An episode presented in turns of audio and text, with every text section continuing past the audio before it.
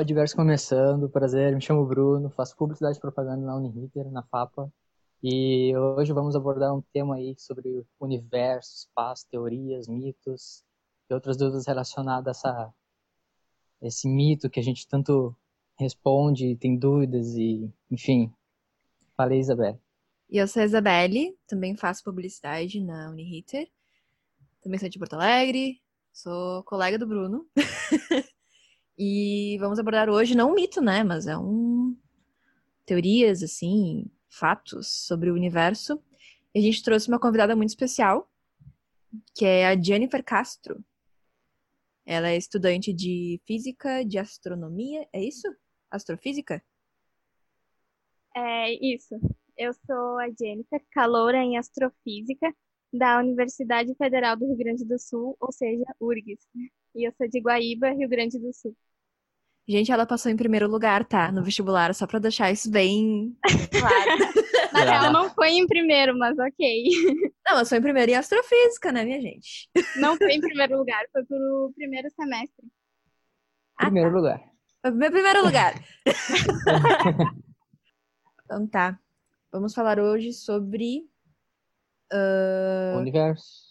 Universo, mas acho que a gente podia primeiro falar sobre o curso, né? De astrofísica, como que é. Vamos, vamos como é que funciona a área, tudo no geral, né? Uh, quer começar falando um pouco do curso? Como é que o que é te levou a querer a, a seguir essa área, por um caso pra gente, né? E, Isso aqui a gente assim, aqui é tudo leigo. É, a gente assim, a gente cria teorias na cabeça, né? A gente vai pelo que os outros, é, na internet, o que os outros estão falando, vai imaginando situações, né? Mas acho que quem tá né, mais dentro dessa área, nessa situação, acho que pode ter uma uma visão mais ampla do, do que realmente é, né? Eu não sei o que, que teria a agregar a gente para o que, que, tu vê nessa área, assim, que tu vem, vem tendo como aprendizado, né? Na verdade, dá para escutar o meu cachorro latindo? Um pouquinho. Ah, bem pouquinho, mas tá tranquilo. Tá tranquilo. tranquilo. Bom, na verdade, a astrofísica, ela sempre fez parte da minha vida. Eu, sinceramente, não sei dizer quando que começou ou por que começou, Uh, eu simplesmente, no decorrer dos anos, fui me encantando por isso cada vez mais. E na época, o primeiro contato que eu tive foi, na verdade, com a astronomia, né? Porque tem um pouco de diferença entre astronomia e astrofísica. Na Sim. área acadêmica, assim, em relação à carreira, não tem muita diferença. Mas o meu primeiro contato foi com astronomia, estudando sobre planetas, sobre o Sol, coisas assim, bem primitivas da área. E depois Sim. eu fui pesquisando mais coisas e mais coisas, e quanto mais eu pesquisava, mais eu queria entender e mais eu gostava. Então, é uma paixão que eu tenho desde muito nova, acho que desde talvez 7, 8, 9 anos mais ou menos, e eu sempre tive em mente que eu queria fazer isso.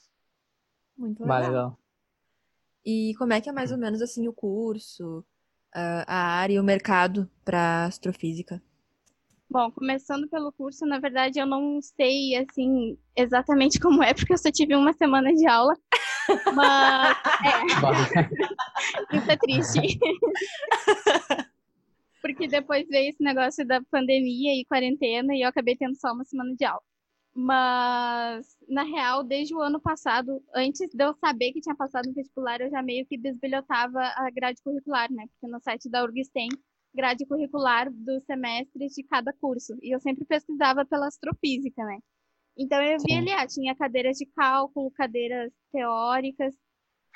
Então eu comecei com seis cadeiras, na verdade, né? Três de cálculo, ah, uma de física experimental e outras duas de astronomia mesmo, específicas da área. E eu, assim, desde a primeira vez que eu pisei lá no Campus do Vale, foi amor à primeira vista, porque eu me senti uhum. muito em casa. E isso foi gratificante. Bah, e o mercado. De cálculo. É, pois é. o mercado de trabalho, ele é uma coisa, assim, mais restrita. Infelizmente, no Brasil não se tem muitas possibilidades. Mas hum. eu meio que abri um pouco os olhos depois que eu entrei na URGS porque eu percebi que muitos estudantes permanecem lá para estudar e fazer pesquisas, ou até mesmo durante a graduação, tem uns que ganham bolsa de pesquisa e tudo mais. Então, às vezes, não é tão complicado assim quanto as pessoas imaginam, sabe? É mais questão de contatos e de possibilidades também, de oportunidades, principalmente.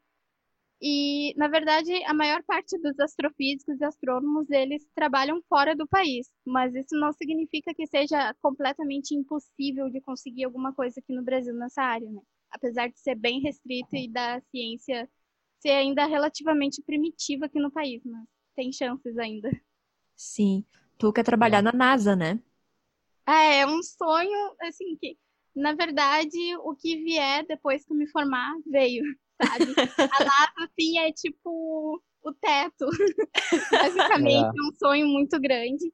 Mas é um eu objetivo. já é, eu já seria muito feliz se eu conseguisse trabalhar em observatórios astronômicos ou em pesquisas dentro da universidade, porque eu percebi assim que eu sou que eu sou muito assim ligada em gostar de pesquisas, sabe? Uhum. Essa área assim, e tem áreas assim dentro da URGS então, eu espero ter oportunidades, assim, de trabalhar com isso. Sim. Ah, legal. Muito show. Eu queria, na verdade, eu queria que ela explicasse um pouquinho, que acho que eu, tanto que a Isabel, não sei se a Isabel tem um pouco mais de conhecimento, mas eu não sei exatamente a diferença entre astrofísica e... E astronomia. E astronomia. Queria que você desse uma, assim, uma breve explicadinha, assim, mais ou menos. Tudo é. bem. Bom, tecnicamente, a astronomia ela é uma coisa mais, assim, um pouco mais básica, sabe? Uhum. Ela é uma coisa mais teórica. A astrofísica, ela interpreta o universo na visão da física. Então, ela usa modelos físicos, usa leis da física para explicar o universo. Ah, Essa tipo, é por uma... que a Terra é redonda? Hã? Tipo, por que, que a Terra é redonda? Tipo isso. terraplanistas choram. Ai, nem me fala. Ódio. Ódio. Bom, legal. Muito legal. Eu lembro que uma vez eu tava com a Jennifer e daí ela falou assim: olha pra cima, olha pra cima. Daí eu olhei assim, daí ela tá vendo aquele ponto vermelho? E eu tô. E daí ela assim: é Marte. E eu fiquei embasbacada, cara. Eu falei, mentira que é Marte, cara. Eu achei que fosse um avião, sei lá. É, é legal tu olhar para o céu e saber que tem pontinhos assim que podem ser planetas. Muitas pessoas não sabem que são visíveis a olho nu, né? Que nem estrelas, assim, mas tem diferenças também visuais entre eles. Tem. Sim, muito legal. Uh, quero entrar já num, num assunto mais, mais light, algo mais que vocês preferem começar Vamos começar pelo universo, como surgiu. Pode ser. Pode Do ser? que é feito. Nos expliquem sobre o universo, Jennifer. Bom, o universo, a teoria mais aceita hoje em dia é a teoria do Big Bang. Ela é adorada por quase todos. É uma coisa praticamente unânime no campo da ciência. Ainda tem uhum. algumas questões em aberto, né? Alguns tópicos em aberto, mas nada que prejudique o andamento dessa teoria. E as diferenças que a gente vê é que tem astrofísicos, astrônomos, que preferem dizer que uh, o Big Bang, ou seja, a grande explosão, foi o que deu origem ao universo, assim como também tem outras pessoas, uh, físicos e tudo mais, que preferem dizer que, na verdade, o Big Bang uh, não só deu origem, como também fez o universo evoluir a partir de um ponto extremamente pequeno. Então tem essas Sim. duas visões, mas eu creio que elas não se anulam tecnicamente. Eu acho que é um pouquinho indicado, na verdade.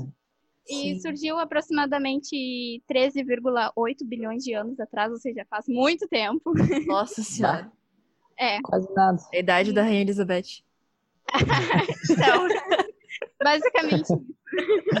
E através do Big Bang foi onde o universo entrou em expansão e continua em expansão até hoje. E a gente não sabe ainda por quanto tempo vai continuar a expansão e se vai continuar por tempo infinito. Isso a gente não sabe.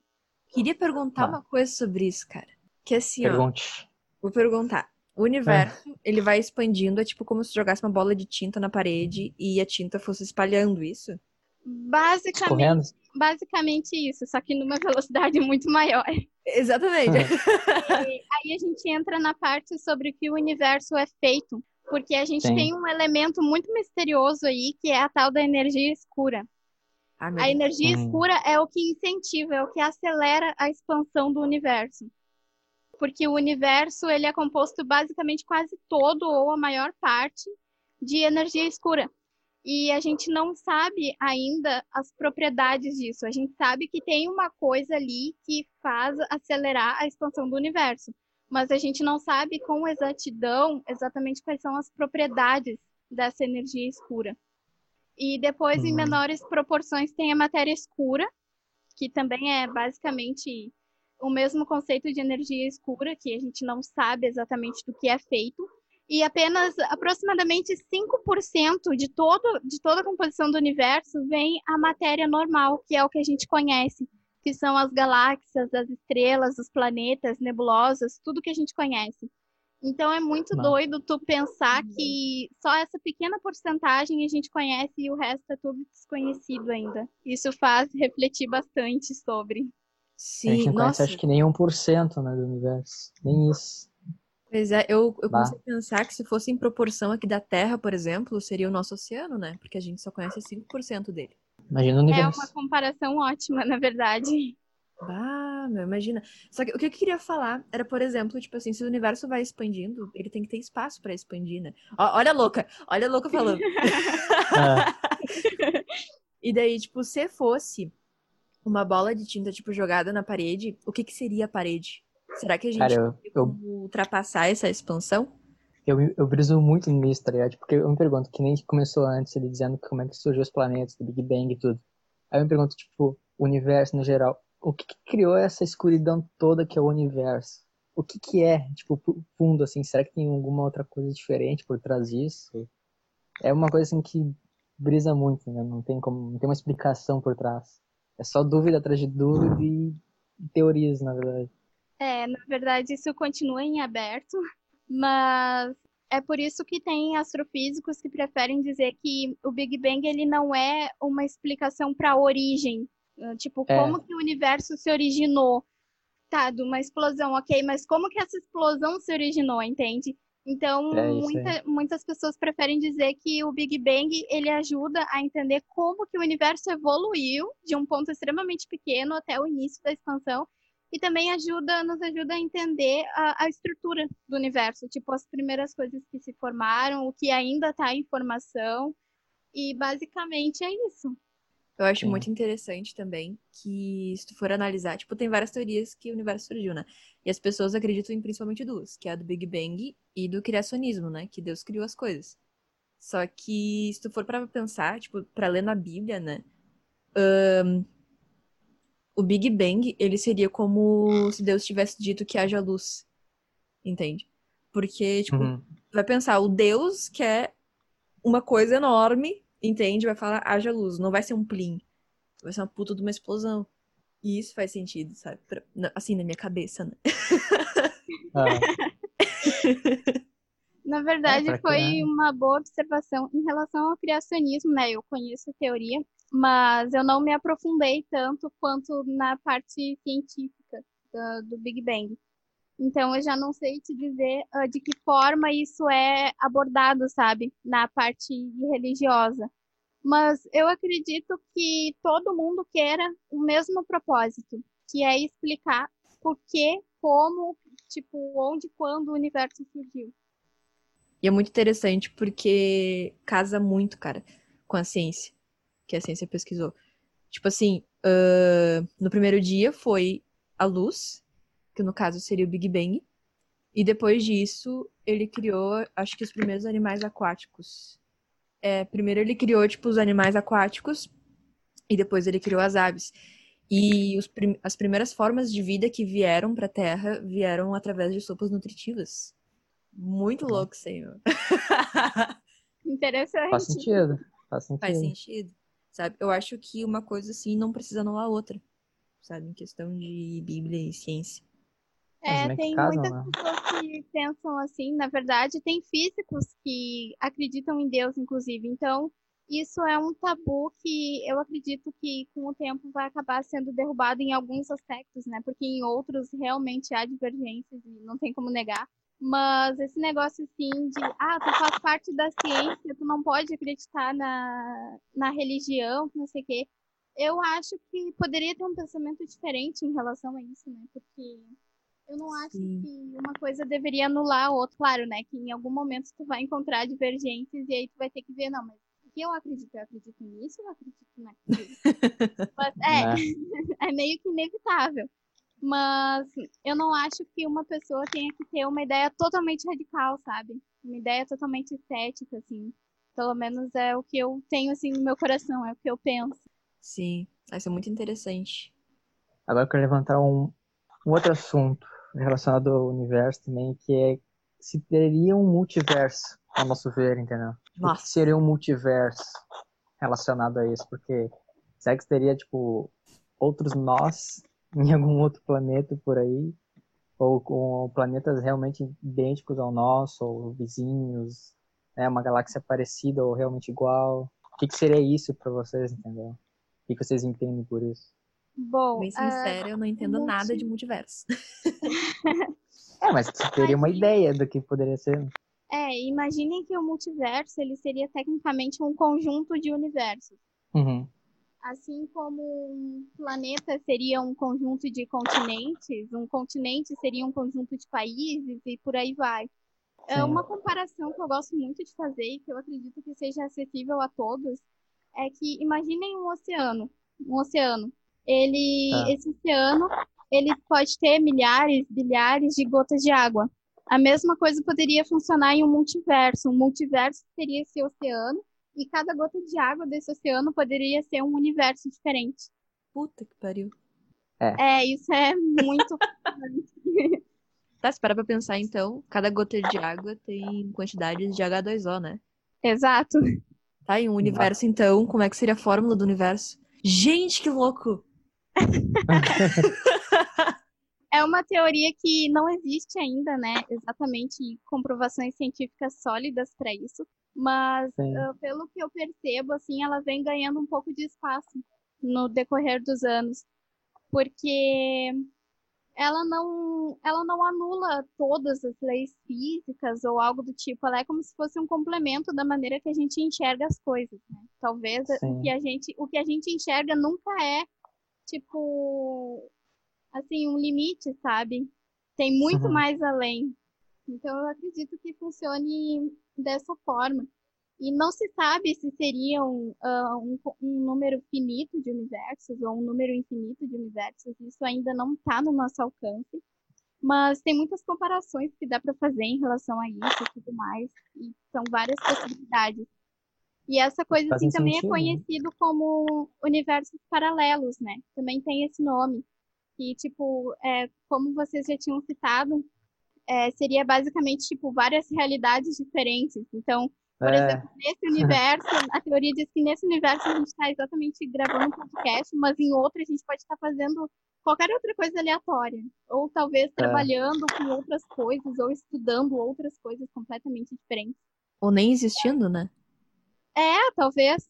O Stephen Hum. Hawking, ele, se eu não me engano, ele levantou essa hipótese em um dos livros dele, não lembro qual deles, mas ele levantou essa hipótese. E, de acordo com ele, ah, não é, assim, totalmente absurdo pensar no multiverso desde que os outros universos obedeçam às mesmas leis físicas que o nosso. Que não sejam algo, assim, coisas, assim, totalmente bizarras, sabe? Sim. Mas, por exemplo, poderia ter um outro universo com um outro planeta Terra em que, por exemplo, os dinossauros não chegaram a ser extintos. Gente. com- É, tem essa hipótese, também tem, tem várias, na verdade. Falando em Quero- dinossauro. É, eu tava vendo esses dias que. Vocês já viram um, um esqueleto de hipopótamo? Não. de hipopótamo, Não. não. Ah, eu nem sei se eu vou achar aqui, eu acho que eu não vou achar a imagem. Mas enfim, tem o hipopótamo, que a gente conhece, que é o, o animal, e tem o esqueleto dele. E o que acontece? Ah, recriaram um animal em cima do esqueleto do hipopótamo, como recriariam como se fosse um. Como fosse na época que, tipo, fizeram os dinossauros, assim, tipo, que desenharam Uhum. os dinossauros a partir da- do esqueleto deles. Sim. E é totalmente diferente do hipopótamo. É uma coisa muito louca. Daí começou a levantar, tipo, mais, mais questões, assim, né? Tipo, será que os dinossauros eram realmente aquilo? Será que eles não eram mais gordinhos, assim? Não tinham penas, sabe? Ao invés de escamas e tal. Quando eram os uns animais totalmente diferentes que a gente sabe como é que eles são, entendeu? Meu, Cara, se deixar a gente cria muita, muita, muita coisa. tu sabe que dá pra recriar o som de um animal através da- do esqueleto dele, né? Tipo, da estrutura do esqueleto. E fizeram Sim. com o dinossauro. E ele tem um som igual de pato. Pato. Quack. Tá. Eu não sabia disso. Já que tu tocou no assunto de som, eu lembrei que a gente tinha começado, não tava gravando, mas a gente tocou na. A gente tocou no assunto até do- de botar um som pro podcast e tudo. Isso. Queria perguntar pra ela até, tipo, o universo, ele realmente tem um som de fato? Dá algum, né, uma perspectiva de áudio que tu disse que eles meio que fazem, eu não sei exatamente o que tu disse, mas para o ser humano poder escutar, né? E isso é realmente comprovado? Tipo, tem um som, o universo faz um som mesmo? Ou como é que funciona? Na verdade, isso causa um estranhamento para muitas pessoas, até porque é um vácuo, né? O som não deveria se Sim, é. propagar no vácuo. Mas o que acontece é que esses sons, entre aspas, eles são resultado do movimento, da rotação dos planetas. Então é uma coisa assim extremamente pequena, porque um astronauta no espaço ele não teria como escutar, né? Sim. Então, o que acontece é, tipo, os vídeos, as imagens serem processadas para tentar captar ah, esses movimentos, esses sons e aumentar como se a gente estivesse escutando como se fosse uma música. Uhum. Então, tem isso. Ah, eu queria perguntar Mas- até. Ah, a gente explode no Só espaço? pergunta. Oi? A gente explode no espaço? Na verdade, depende, creio eu. Se tu tá com um traje espacial. É que depende de várias coisas, né? Porque tem aquele lance, se tu tá na órbita da Terra, do nada pode vir um lixo espacial e acabar com a tua vida. Gente, É, tem esse perigo, por causa do enorme acúmulo de lixo espacial. Então, eu não sei se explodiria, mas teria sérios danos e Ou provavelmente. alguma, co- ou alguma coisa explodir, explodiria em ti, né? É, exatamente. gente. É. A gente acha que é só sair aí e ficar vagando pelo espaço e não bater em nada. Não Pelo dá. né? É muito mais perigoso do que a gente imagina. né? Por exemplo, o que tem agora que teve recentemente, que eles lançaram lá para a SpaceX com a NASA, lançaram um foguete para eles irem lá para para como é que eles falaram o nome da da central deles lá em cima? Esqueci. Pra Beleza. ISS. Isso, mas é, é que tem um nome específico que eles falaram. Ai, como é que é o nome? Agora esqueci. Mas depois eles tiveram que acoplar lá na, a cápsula, tudo. Isso que eles, no caso, a, o foguete ele voltou, né? Normal. Mas nas vezes anteriores, muitas vezes ficam algumas coisas no espaço. Isso é considerado como um lixo, um lixo espacial, não é? Sim, é considerado lixo espacial. Pedaços de foguetes, satélites que não funcionam mais. Inclusive, tinha uma estação espacial chinesa que há pouco tempo atrás caiu na Terra, porque não funcionava mais. Tudo isso é considerado lixo espacial. E agora, é por isso que a SpaceX está tentando inovar nos foguetes, junto com a NASA, para fazer esses foguetes retornáveis, porque daí, além de diminuir os gastos, dá uma diminuída também na quantidade de lixo espacial, que no futuro isso pode causar um problemão daqueles. Buracos negros. O que são, o que fazem, o que comem, como vivem. Nos explique. Bom, um buraco negro, ele é basicamente resultado de uma explosão de estrelas, mas não são todas as estrelas que se transformam em buracos negros, né? Depende da quantidade de massa, depende de toda, assim, depende de toda a classe morfológica das estrelas. E um buraco negro, ele, ele é muito difícil de ser localizado, né? Porque ele não emite luz. Mas vários buracos negros possuem aquele disco de acréscimo, ou disco de acreção, que é a matéria rodeando ao redor dele, né? É como se estivesse orbitando o buraco negro. E o que tem dentro de um buraco negro ainda é um mistério, mas o que já foi estudado é uma coisa chamada singularidade. A singularidade de um buraco negro nada mais é do que um ponto extremamente pequeno dentro do buraco negro que concentra uma quantidade praticamente infinita de massa. Então é uma coisa Uhum. assim que é por isso que o buraco negro suga tudo ao seu redor, basicamente. Ele vai atraindo tudo que tiver na volta. É. Outra coisa interessante sobre um buraco negro é o que chamam de horizonte de eventos, porque o horizonte de eventos tecnicamente é o limite, né? Se tu ultrapassa o horizonte de eventos, tu não tem mais volta e o buraco negro te suga. E ah. até enquanto tu não chega no horizonte de eventos, tu ainda tem alguma chance de tentar escapar, sabe? É uma coisa assim mais mental também de se pensar. Como assim o eventos? Horizonte de eventos? É, na verdade, ele não é, ele não aparece fisicamente, sabe? É mais um conceito. É um determinado ponto em que tá no limite. Se tu vai para trás, tu não é sugado pelo buraco negro. E se tu ultrapassa esse limite, aí tu não tem mais como escapar da gravidade dele. É basicamente isso. Tá, mas deixa eu ver se eu entendi uma coisa. O buraco negro ele te suga, certo? E tu Sim. não aparece mais, no caso. Tipo, nem o teu corpo todo desfigurado não, não aparece. Não, não aparece.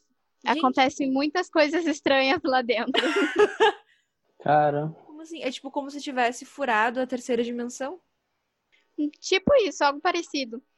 É, aí já envolve teorias de buraco de minhoca, que dizem que um buraco negro, na verdade, ele não, uh, ele não te mata tecnicamente, ele te leva para outros universos paralelos. Então é por isso que tem essa relação, assim, mas são só teorias porque não tem como saber exatamente o que acontece lá dentro, sabe? É uma incógnita. Tá, tá, tá, tá, tá, tá. Filme... Agora, meu Deus, falei que agora eu pensei numa coisa. A gente tá falando sobre multiversos, né? Que existem outros universos, no caso. Certo? Sim. Tá, um outro universo ele pode estar mais no passado do que no. do que. No presente. Né? Isso. Para nós estamos no presente, um outro universo pode estar no passado, no caso, né? Se algum astronauta foi engolido por um buraco negro e na verdade era um buraco de minhoca e entrou num outro universo, quer dizer que existem viajantes no tempo? Olha, Olha é tudo, é tudo teoria, sabe? Não existe uma comprovação científica para isso. Até porque um buraco de minhoca, ele pode, ele na teoria, ele poderia tanto te levar para outro universo quanto para fazer com que tu viajasse no tempo. Então a gente hum. não sabe assim se é verdade, mas por enquanto é tudo teoria, não existe comprovação científica.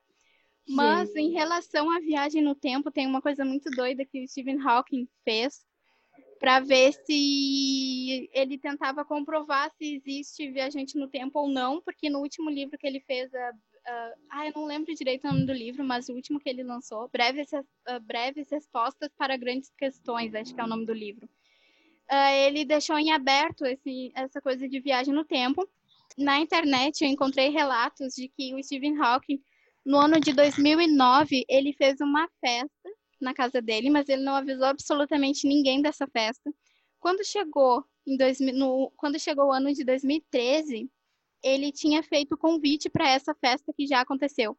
Então, qual era a ideia dele? A ideia dele era de que se existisse algum viajante no tempo, no caso do futuro que visitasse o passado, essa pessoa em 2013 ia ficar sabendo desse convite para essa festa e teria viajado no tempo para frequentar a festa dele que aconteceu antes em 2009. Tá, como é que bah. ia saber? Foi uma experiência assim muito doida, mas não deu certo porque ninguém, não tinha ninguém no dia da suposta festa. Não, Era mais para também saber. não seria burro. A ponto de deixar claro assim. Ué, mas vai saber quando o Viajante do Tempo depois leu, tinha lido esse livro dele e sabia que era uma uma pegadinha dele, uma coisa assim, daí não foi de propósito. Mas realmente uhum. tem viajante no tempo. Não tem aquela teoria que o, o, Trump é viajante do tempo? Bah, essa eu não conheço. Vocês não conhecem? É, tu, tu conhece não. essa, Bruno? Não, nunca ouvi falar. Não. Tá, olha só, o Trump ele tem filho, né?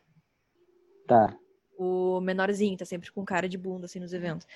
Uh, tem uma teoria que ele é viajante no tempo porque tem um livro escrito em 1800, 1900, não sei quantos, e o, o personagem principal do, do livro é um garotinho que tem o mesmo nome do filho do Trump. E ah. esse garotinho, ele tem meio que um tutor, assim, que tem as mesmas iniciais do que o Donald Trump. E, tipo, no livro, assim, eles viajam e eles falam, tipo, várias coisas sobre, tipo, presidente de países, assim, sabe? Daí eles moram num lugar, num endereço que tipo, coincidentemente, é o mesmo endereço do Trump onde ele mora hoje. E o primeiro-ministro Trump é o me... tem o mesmo nome do cara que escreveu o livro. Que isso? Exatamente, gente. Agora eu fiquei com medo. Depois eu procuro direitinho, que eu acho que eu falei tudo errado, mas é mais ou menos essa ideia aí. Eu acho que são muitas coisas assim, tipo, vai lendo, vai vendo, vai botando fé ou não, acreditando se quer ou não, que ah, vai criando muita ideia, né? Ah, é, e viagem no tempo é uma coisa assim que mexe muito com a tua capacidade mental, sabe? Porque é como se fosse Demais. um quebra-cabeça, assim, tem que pensar em tudo, basicamente. É. Ah, que, que loucura, cara. Mas é bom pensar nessas coisas. não, não tem umas coisas meio loucas também, tipo, em quadros de pinturas de antigamente, as pessoas usando relógio, sendo que nem existia naquela época. É, mas até que ponto isso é verdade, né? Pois é, né? Uh... Tem muita coisa hoje em dia que, sei lá, sabe ao certo, né? É, inclusive fake news. Inclusive Tem fake né? news. É. Hoje em dia que se diga. Podemos falar então sobre os mitos. O homem não Eu pisou botei... na lua. Ai, que dor no coração. pois é, tem é que acredita que o homem nunca foi à Lua por causa. Na real, eu não sei o que, que se passa na cabeça dessas criaturinhas, mas enfim. Não, tem gente que acredita que ele não foi na primeira vez, em 1960, não sei quantos. É, tem é. vários ramos, assim, da, dessa. vários ramos, assim, do absurdo. Basicamente isso. Mas o que eu. Um argumento forte que eu sempre carreguei comigo é que se o homem não foi para a Lua naquela vez, se foi tudo uma farsa, como é que a União Soviética não descobriu e dedurou os Estados Unidos? Porque eles estavam numa competição acirrada, era Guerra Exato. Fria, era corrida espacial, estava acontecendo muita é. coisa em pouco tempo. Gente, e tinha 400 então... mil pessoas envolvidas no projeto. É, exatamente. Imagina não tinha um cara lá que ia dizer que, que desmentiu o troço. E olha que sempre tem um. Não, mas, meu, vários países incluídos no, no projeto, cara.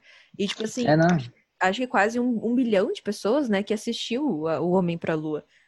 Se não, todo mundo. Ah, sei lá, acho que teve um. Sim. Acho que é a maior parte do planeta. É, acho que todo mundo assistiu.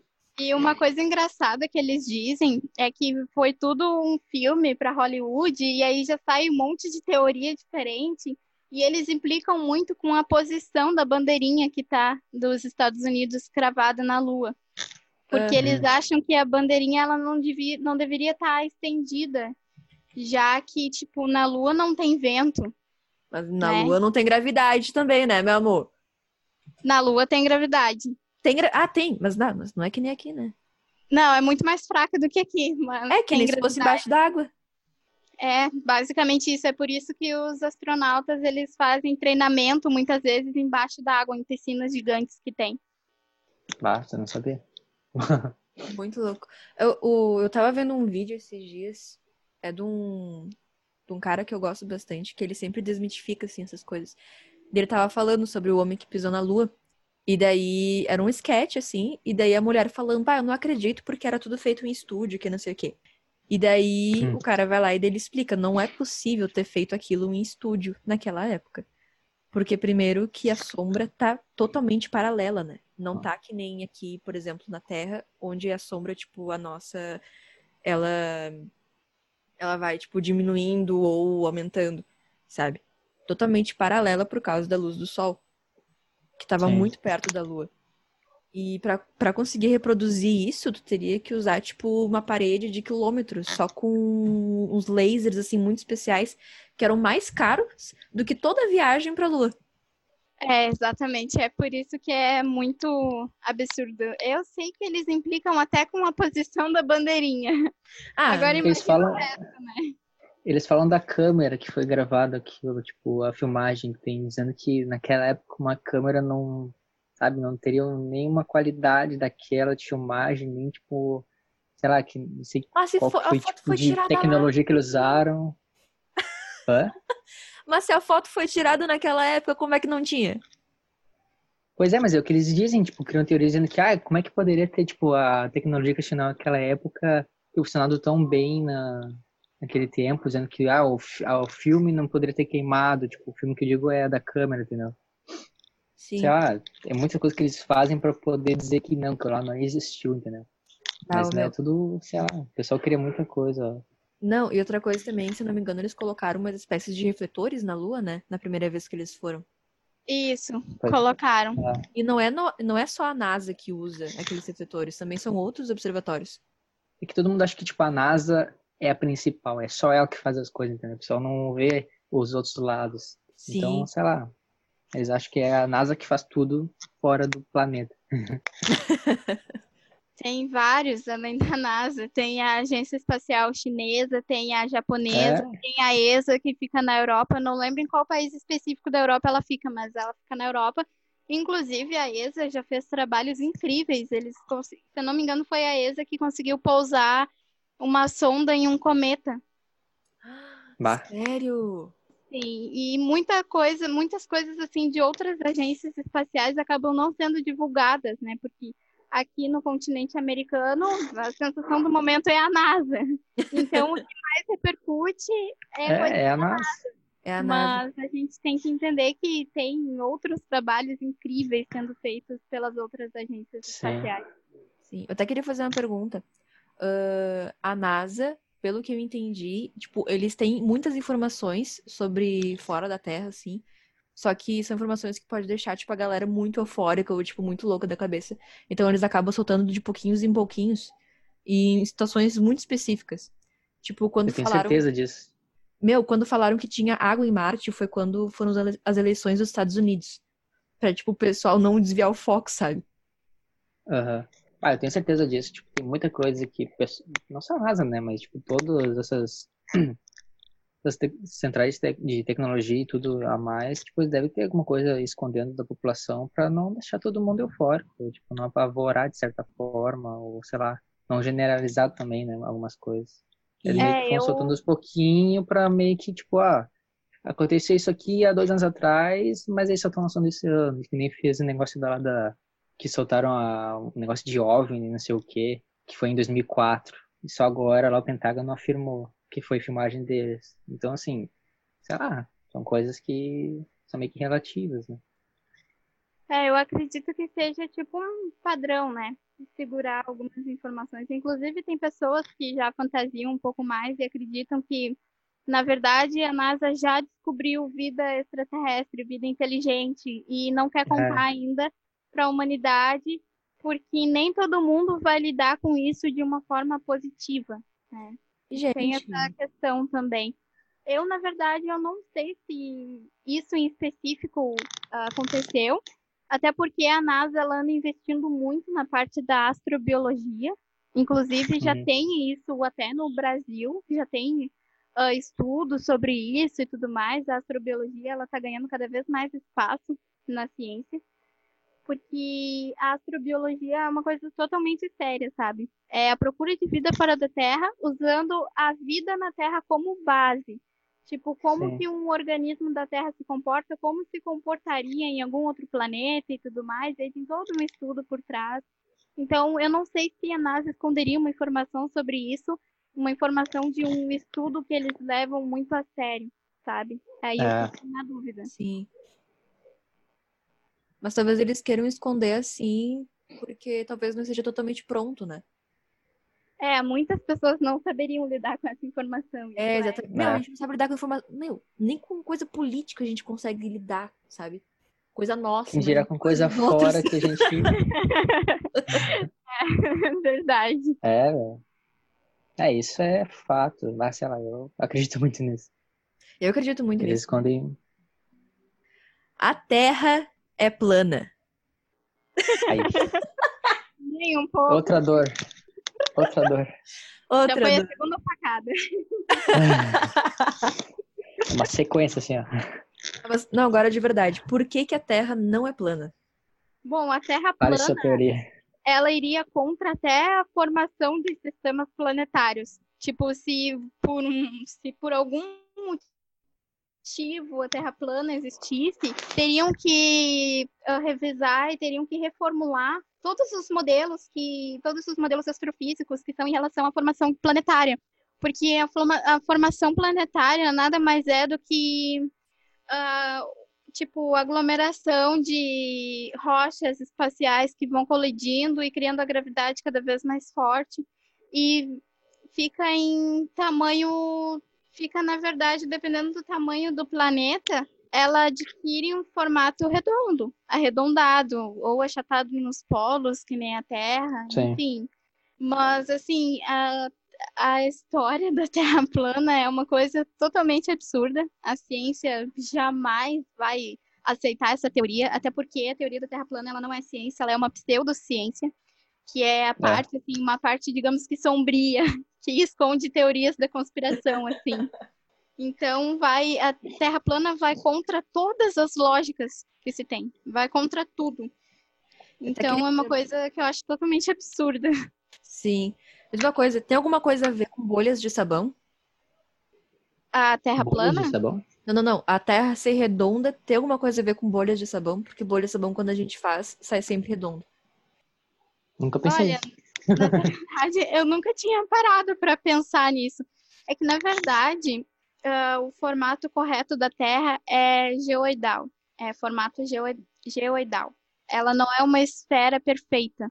É um ovo, né? É parecido, porque ah. ela é achatada nos polos, levemente achatada nos polos. Isso, ah, então é um oval. Também não. Ué? Ah, tá, tá, ah, tá, tá, entendi.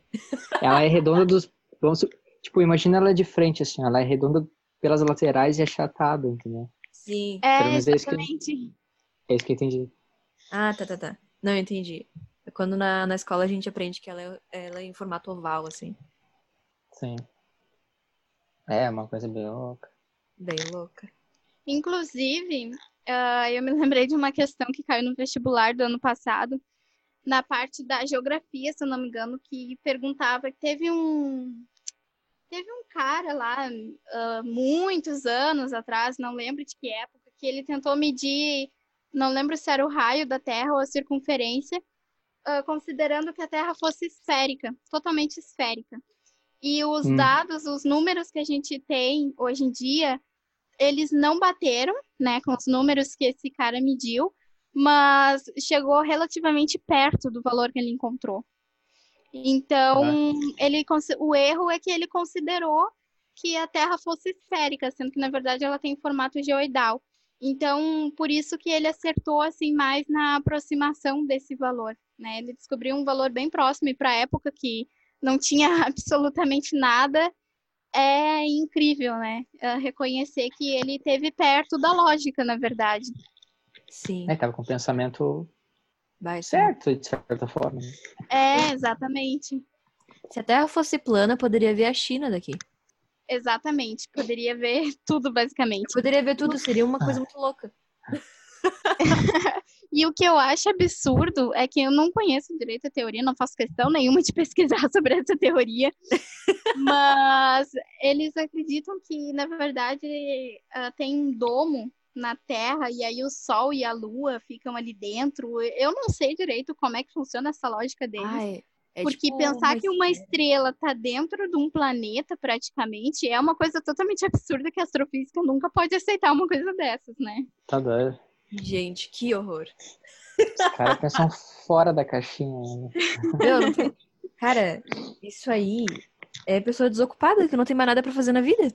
É, eu concordo. Imagina, imagina pessoa que primeira pessoa que imaginou a Terra plana. Ah, tem nada pra fazer hoje. Acho que a Terra é plana. Aí começou a explanar, tá Não, mas é muito interessante que eu, eu comecei a fazer um curso sobre modelagem em 3D, certo? Daí tem lá o, o programa que faz modelagem em 3D e ele mostra, tipo, tu pode fazer os teus personagens em dois planos. Tu pode fazer num plano esférico, que nem se fosse a Terra, e tu, e tu pode fazer num, num plano mesmo, tipo, como se a Terra fosse plana. E é muito Sim. louco, porque se, se, se tu faz num, num, num, troço, tipo, plano, assim, uh, tu consegue ver tudo. E é os mapas que eles usam geralmente em jogos, uh, tipo, LOL, sabe? Uhum. É mais ou Minecraft. menos. Isso. uh, aquilo ali é tudo, é tudo, tipo, plano, sabe? E daí tu consegue ver tudo as coisas. Se a Terra fosse plana, cara, eu poderia ver tudo, entende? Eu chegaria na frente do mar, eu veria todo o mar, eu veria a cidade atrás do mar, eu veria, assim, ó, tudo, tudo, tudo, tudo. Exatamente. O que, que é o planeta Nibiru, meu? Bom, isso aí foi outra outra viajada na maionese, basicamente. Coitado. Nibiru, Nibiru, sei lá como é que se falam, também não me interessa. Não existe. O que não que é existe. aí? o, ser, hum- o ser humano adora criar uma coisa que vai colidir com a Terra. Não sei, eles querem acabar com a própria vida, eu acho. É. é a única Para- explicação que tem. O Nibiru, se eu não me engano, seria um planeta do tamanho da Terra, ou maior, ou talvez um planeta não, que É praticamente o tamanho de Júpiter, pelo que eu tinha lido. É, basicamente isso.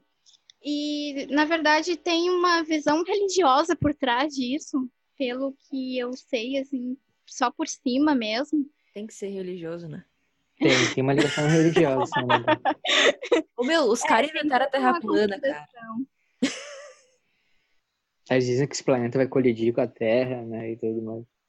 O que eu acho é que eles roubaram uma coisa da NASA, porque a NASA anda estudando a possibilidade de haver um nono planeta ah, no sistema solar. Claro, né? Que antigamente o nono planeta era Plutão, mas ah, ele foi rebaixado para planeta não. Então agora a gente está oficialmente com oito planetas na- no Sim. sistema solar, que termina Plutão- em Netuno. Tadinho de Plutão, né? Primeiro era planeta, primeiro era planeta, depois não foi mais planeta, daí foi planeta de novo, e agora não é mais. Pois é, basicamente isso. Então, a NASA acredita, não é comprovado também, mas a NASA acredita que talvez possa ter um nono planeta, além da órbita de Netuno. E como fica muito longe, é muito difícil de tentar observar isso. O que, que, que é a Então- órbita de Netuno? Oi? O que é a órbita de Netuno? Como assim? O, o que, que é a órbita de Netuno? É a órbita que o planeta Netuno faz ao redor do Sol. Assim, Ah, a gente é a seguia por translação ela? de Netuno.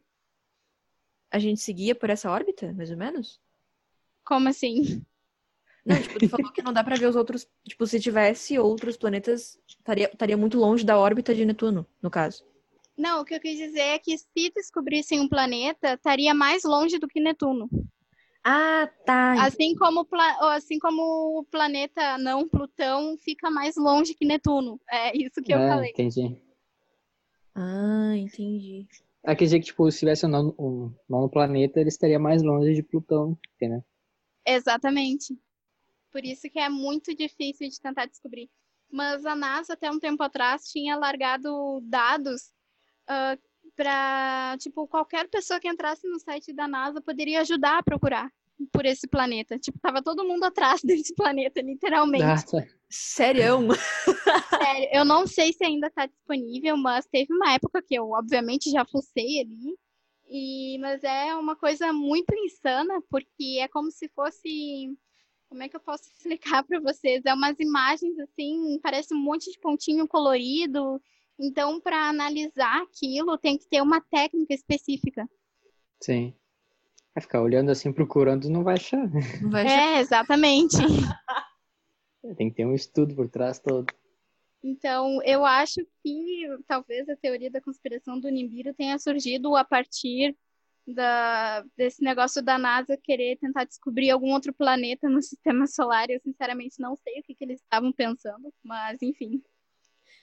Não, mas agora eu queria perguntar, tipo, de que teoria que é essa religiosa? Na verdade, Ah. eu não sei ao certo. É como se fosse uma história de apocalipse, se eu não me engano. Porque tem a ver com o fim do mundo e tudo mais. Ah, bom. Mas é, pelo que eu vi, assim, ah, tem, tem religiões que nem consideram isso. Porque surgiu uma coisa, assim, muito do nada, sabe?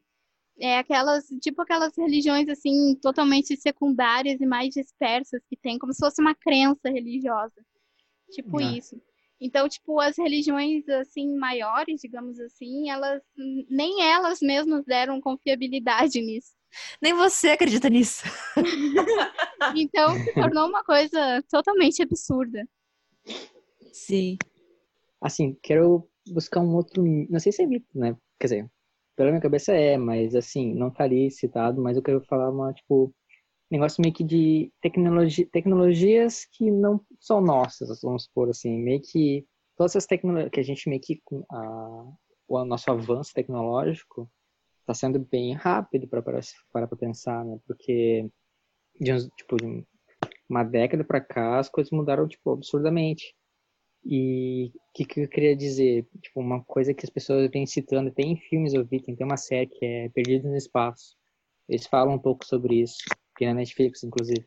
E, tipo, eles falam que, tem, que há tecnologias reversas. Tipo, a gente pegou tecnologias que não são nossas, possivelmente de, né, seres extraterrestres, que a gente não conhece, mas que essa NASA e tudo assim meio que escondem da população e vão fazendo tecnologia reversa, mecânica reversa, no caso. Pegam tecnologias diferentes e vão adaptando a nossas, entendeu? Meio que coisas assim, eu li até na internet isso. Queria ver, tipo, a opinião de você sobre isso. Ah, eu nunca ouvi falar sobre isso. Sério? Sério. É, eu, Eu acho vi que- recentemente. Eu acho que eu já ouvi falar algo parecido. Se eu não me engano, isso está rolando faz bastante tempo. Porque tem, desde a época do Egito Antigo, construção das pirâmides, tem gente que acha que, tipo, as pirâmides não foram construídas ah, pelo povo Sim. egípcio, mas sim por, talvez, divindades extraterrestres, coisas assim. É, Gente, Então- eles eram os reis da matemática. Como é que não construíram aquilo? Pois é. Pois é. Eu me pergunto isso também. Para onde iremos? Qual é o rumo do universo? O que esperar do futuro? E se a gente pode retardar alguma coisa ruim? Bom, primeiramente, o rumo do universo ele é incerto. A gente não sabe com exatidão o que realmente vai acontecer, porque tem mais de uma teoria falando sobre isso. Mas uma que eu acho muito interessante é a teoria do Big Rip. Eu não sou muito boa de inglês, não sei se eu pronunciei certo, mas é como se fosse um grande rasgo, digamos assim. Porque o Hum. que que acontece? A gente basicamente tem a energia escura, né? Lembra que eu tinha falado sobre a energia escura no início? Sim. que Sim, ela sim. acelera, ela acelera a expansão do universo. Então a teoria do Big Rip diz que se essa energia escura continuar expandindo o universo cada vez mais, os objetos eles vão começar a se distanciar uns dos outros, porque a energia escura ela colabora para isso, né? É como imaginem um balão sendo enchido. Ele vai se expandir cada vez mais, né? E se a Aham. gente desenhar, colocar tipo figuras no balão, a gente vai perceber que à medida que esse balão enche, as figuras vão se afastando umas das outras, vai tendo mais espaço entre elas. Então, o universo, ele, a expansão do universo, ela consegue funcionar exatamente dessa forma. Tipo, as galáxias se afastam umas das outras e com o tempo, se continuar desse jeito, vai virar tudo uma sopa de partículas, de moléculas, assim como era no início também. Porque aí Hum. vai ter cada vez mais energia escura e essa energia escura vai cada vez mais aumentar a distância entre as coisas. Então, essa é uma das possibilidades que se tem para o futuro. Qual era a próxima pergunta que eu já me esqueci? É basicamente isso. Qual é o rumo e o que esperar do futuro, né? E se Eu pode acho- retardar algo ruim. Eu acho que em relação ao futuro, uma coisa bacana que ah, todo mundo deveria pensar era sobre as viagens espaciais. Isso. Porque- Que é o que o- a SpaceX está planejando. É, e é muito lindo de ver o trabalho deles. Eu sou suspeita para dizer, né? Porque eu sou muito fã. Mas eu sou apaixonada pelo trabalho deles. Imagina mandar uma primeira população, que loucura. Até, do- até o ano de 2024, eles querem mandar pessoas de volta, astronautas de volta para a Lua, porque a Lua vai ser usada como, assim, como se fosse uma coisa intermediária, sabe, entre a Terra e Marte, porque o foco deles é Marte. Mas Sim. se eles pretendem, eles pretendem criar uma estação espacial que orbite a Lua. Então, Porque é uma essa base estação- central lá. é, exatamente. Essa estação espacial na Lua, orbitando a Lua, seria mais próximo para fazer ah, negócio de combustíveis e de alimentos Uhum. e tudo mais, cargas assim. Então ficaria um pouquinho mais próximo de Marte, né? Talvez. É, a Lua era tipo o posto Ipiranga, assim, né? Tipo, Qual é a distância da Lua da Terra? Ah, eu não lembro com exatidão, mas é como se fosse 1,2 ou 1,3 uh, segundos de luz, minutos de luz, segundos de luz, algo do tipo. Eu sou péssima com números, mas é uma distância, assim, é uma distância pouca, mas ao mesmo tempo não é tão pouca assim, porque na astrofísica tem, acho que se eu não me engano, o limite de Roche, de Roche. Ah, sim. E É, se uma é lua se 28 aproxima demais de um planeta, essa lua ela se autodestrói, né, por causa da gravidade do planeta. Então tem esse limite assim. Isso é padrão para todas as luas. uma viagem de uns 20 e poucos dias, né, parece. Da onde? Da Terra à Lua? É. Não, são três dias, Ai, três dias só? aproximadamente. Três dias, aproximadamente. Ah, não. Só? Só. Uhum. Daqui da Terra até a Estação Espacial Internacional, que está aproximadamente 400 quilômetros de altitude, Aham. ah, leva aproximadamente 24 horas.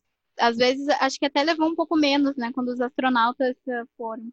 É, levou um pouquinho menos. Eu tava vendo pela. É questão de horas mesmo. Uhum. E da Nossa, Terra a Marte leva quase dois anos de viagem. É bastante. Nossa. É uma vidinha. A vidinha. É basicamente isso. Imagina tu passar quase dois anos da tua vida confinado numa cápsula ou num foguete. Imagina, deve ser meio complicado, né? Tem que ter um baita Bah, que loucura. Gente, falta um minuto e 50 segundos para terminar. Vamos nos despedir? Vamos encerrar? Vamos Claro. Muito obrigada por terem ouvido hoje o nosso Podverso. Muito obrigada, Podverso. Jennifer, por ter aceitado. Obrigada, agradeço por ter participado. Na verdade, foi uma honra, porque eu fiquei super feliz com esse convite. A gente que fica feliz. Foi ótimo. Agora eu vou dormir igual um louco. Vou sair, ficar deitado olhando pra cima, imaginando mil coisas. Eu faço isso todas as noites. Foi muito bom. Sim, Eu então, adorei a experiência. Tchau, tchau, Eu te gente. Tchau. Tchau.